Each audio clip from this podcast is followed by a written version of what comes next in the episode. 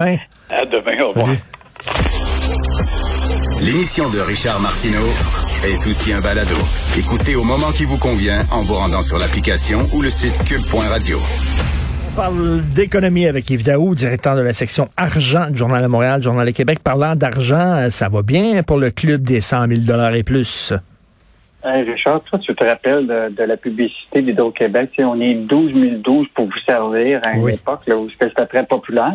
Alors là, ils sont 20 000 à te servir, mais il y en a au moins 8 800 qui sont prêts à te servir à 100 000 et plus par année.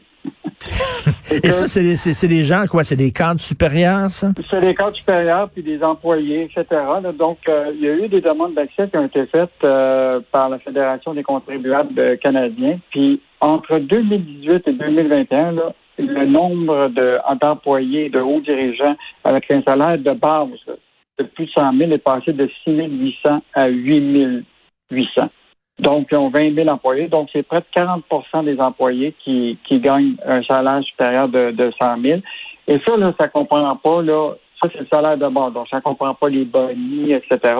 On sait déjà là, que juste en temps supplémentaire, l'année passée, en 2020, là, il avait versé 137 millions à des salariés en temps supplémentaire. Donc, il y avait des gens qui avaient été capables d'avoir des rémunérations de 140 000 et 165 000 à Hydro-Québec. Donc, euh, écoute, ce club-là continue à prendre de l'expansion, puis pas juste à Hydro-Québec. Écoute, même à l'Auto-Québec, euh, écoute, ça a doublé. En 2018-2019, il y en avait 211. Là, c'est rendu 406. Puis Investissement Québec, qui est justement l'organisme, le nouvel organisme de la Banque du mmh. Québec, là, euh, donc, ils ont, ils ont, intégré tous les employés, les fonctionnaires du ministère de l'Industrie et, Commerce. Ben là, aujourd'hui, tu en as 380, alors qu'il y en avait 163 qui gagnaient 100 000 et plus. Je veux juste te rappeler qu'au Québec, là, le revenu total des particuliers au Québec là, qui gagnent 100 000 et plus, là, c'est même pas 6% de la population.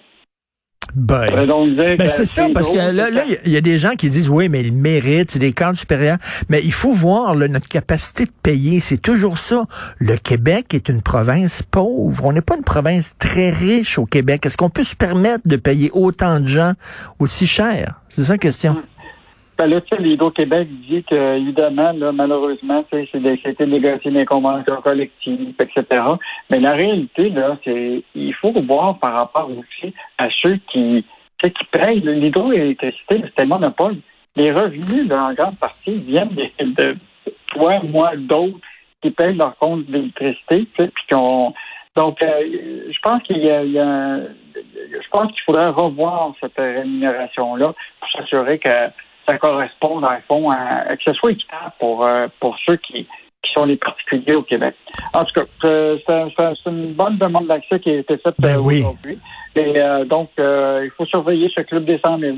Tu sais, j'en parlais tantôt avec Gilles Proux, là, tu sais, pour aider les restaurateurs, là, Madame Plante, Valérie Plante, elle va partir l'Office de la gastronomie.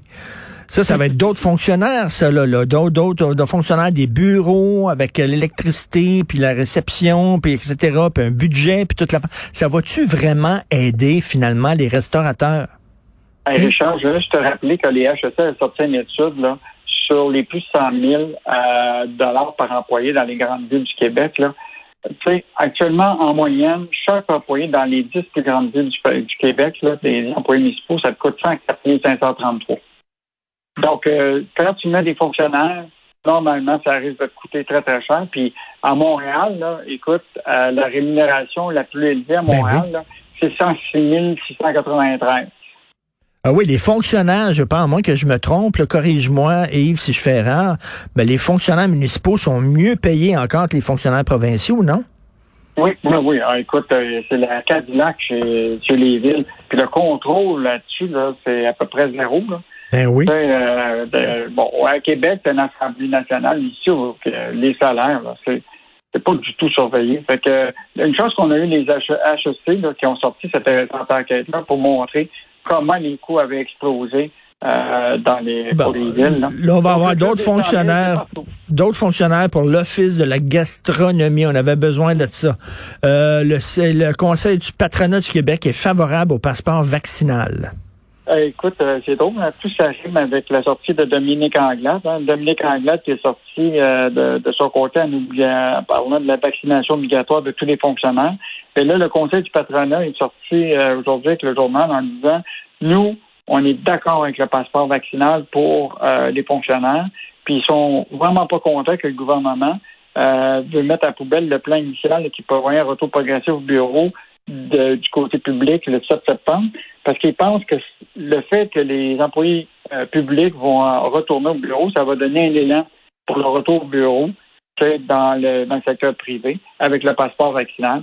Donc, euh, une sortie assez claire. Puis hier, je te rappellerai que hmm. Biden, aux États-Unis, a dit clairement euh, aux employés, là, là maintenant que Pfizer puis les autres vaccins là, ont été comme totalement approuvés pour les 16 ans et plus, ils disent le secteur privé, là, vous devriez rendre obligatoire la vaccination, double vaccination pour retourner au bureau. Donc, euh, pense que ça va être euh, tout un, débat, là, euh, secteur ben privé, secteur public, comment ça va avoir. Ben oui, il y a deux journées d'audience justement cette semaine sur l'importance de, du vaccin obligatoire. On verra ce qui en sort de tout ça. Et une mauvaise nouvelle, une entreprise forestière de l'Anaudière dans laquelle le gouvernement a investi plus de 31 millions de dollars qui est morte écoute, je te rappelle, Richard, quand euh, il y a eu l'annonce de la nouvelle, le nouveau euh, investissement Québec, tu avais François Legault était là, Pierre Fitzgibbon, Guy Leblanc, puis il avait dit Québec va prendre plus de risques avec les fonds publics.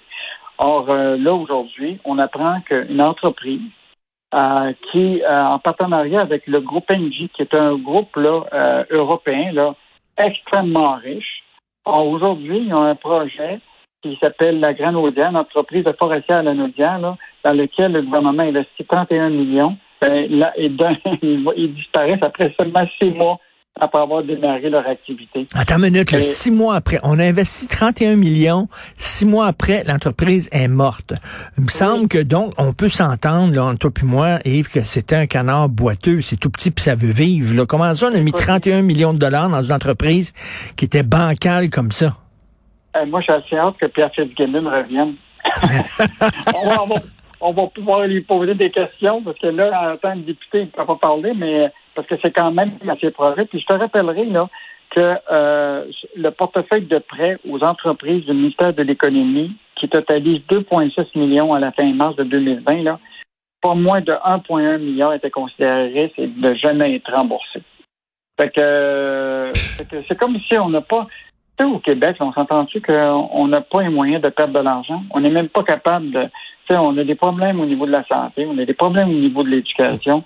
Euh, on n'a pas les moyens de perdre de l'argent comme ça. Non, non, mais les euh, autres sont censés avoir des experts qui, qui payent d'ailleurs euh, à gros prix, des experts qui pognent le, plan de développement de l'entreprise, puis qui regardent ça en disant, bon, on va-tu mettre de l'argent là-dedans? C'est-tu viable? C'est-tu une bonne affaire? Parce qu'ils gèrent notre argent, notre argent qu'on donne au gouvernement. les autres vont dire, ben, puis là, ils ont investi dans une entreprise. Six mois après, à crève. C'était pas fort, ça, là. là. Non, non, c'est pas fort. Puis quand on va se mettre à, regarder tous les fameux prêts aux entreprises du ministère de l'Économie, dont je parlais tantôt du 2,6 milliards, et dont 1,1 milliard qui, sont à risque, là, euh, moi, j'aimerais bien que le ministre Gibbon, quand il va revenir, là, nous présente c'est quoi les risques que les Québécois ont avec ce 1 milliard. Là. Et euh, moi, je ne serais pas surpris qu'on va en avoir d'autres histoires comme ça. Ben oui, non, non, on aime ça, investir dans les canards boiteux. Merci beaucoup, Yves. À demain. À demain.